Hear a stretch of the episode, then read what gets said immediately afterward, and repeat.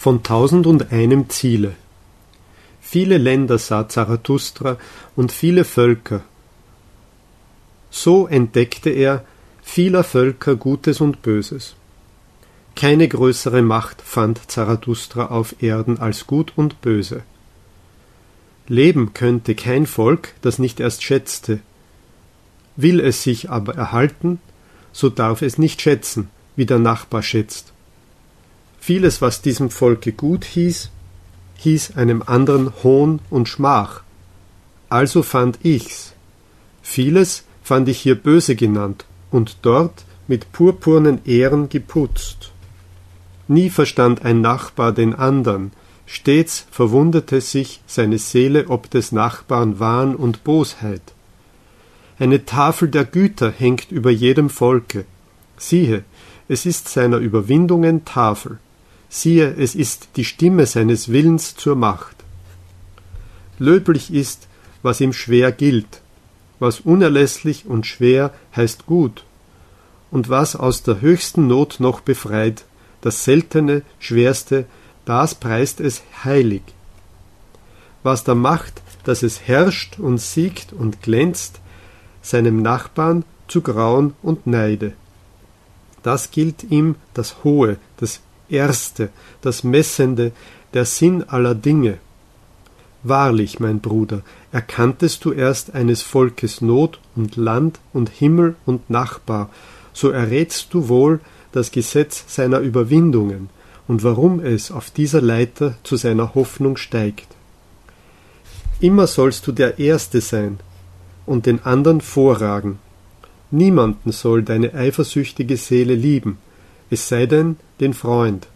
Dies machte einem Griechen die Seele zittern. Dabei ging er seinen Pfad der Größe. Wahrheit reden und gut mit Bogen und Pfeil verkehren, so dünkte es jenem Volke zugleich lieb und schwer, aus dem mein Name kommt, der Name, welcher mir zugleich lieb und schwer ist. Vater und Mutter ehren und bis in die Wurzel der Seele hinein ihnen zu Willen sein.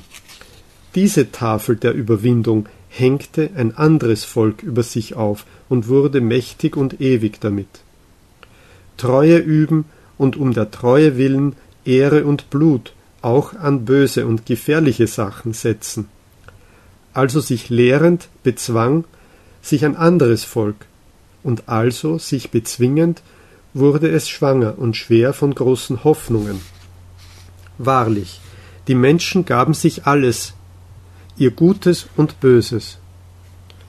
Wahrlich, sie nahmen es nicht, sie fanden es nicht, nicht fiel es ihnen als Stimme vom Himmel. Werte legte erst der Mensch in die Dinge, sich zu erhalten. Er schuf erst den Dingen Sinn, einen Menschensinn, Darum nennt er sich Mensch, das ist der Schätzende. Schätzen ist Schaffen, hört es, ihr Schaffenden. Schätzen selber ist einer geschätzten Dinge Schatz und Kleinod. Durch das Schätzen erst gibt es Wert, und ohne das Schätzen wäre die Nuss des Daseins hohl. Hört es, ihr Schaffenden. Wandel der Werte, das ist Wandel der Schaffenden immer vernichtet, wer ein Schöpfer sein muss. Schaffende waren erst Völker und später erst Einzelne. Wahrlich, der Einzelne selber ist noch die jüngste Schöpfung. Völker hängten sich einst eine Tafel des Guten über sich. Liebe, die herrschen will, und Liebe, die gehorchen will, erschufen sich zusammen solche Tafeln. Älter ist an der Herde die Lust, als die Lust am Ich, und solange das gute Gewissen Herde heißt, sagt nur das schlechte Gewissen Ich. Wahrlich, das schlaue Ich, das Lieblose, das seinen Nutzen im Nutzen vieler will, das ist nicht der Herde Ursprung, sondern ihr Untergang. Liebende waren es stets und Schaffende, die schufen Gut und Feuer der Liebe, in aller Tugenden Namen und Feuer des Zorns, viele Länder sah Zarathustra und viele Völker. Keine größere Macht fand Zarathustra auf Erden als die Werke der Liebenden, gut und böse ist ihr Name. Wahrlich, ein Ungetüm ist die Macht dieses Lobens und Tadelns. Sagt, wer bezwingt es mir, ihr Brüder? Sagt, wer wirft diesem Tier die Fessel über die tausend Nacken? Tausend Ziele gab es bisher, denn tausend Völker gab es, nur die Fessel der tausend Nacken fehlt noch. Es fehlt das eine Ziel. Noch hat die Menschheit kein Ziel.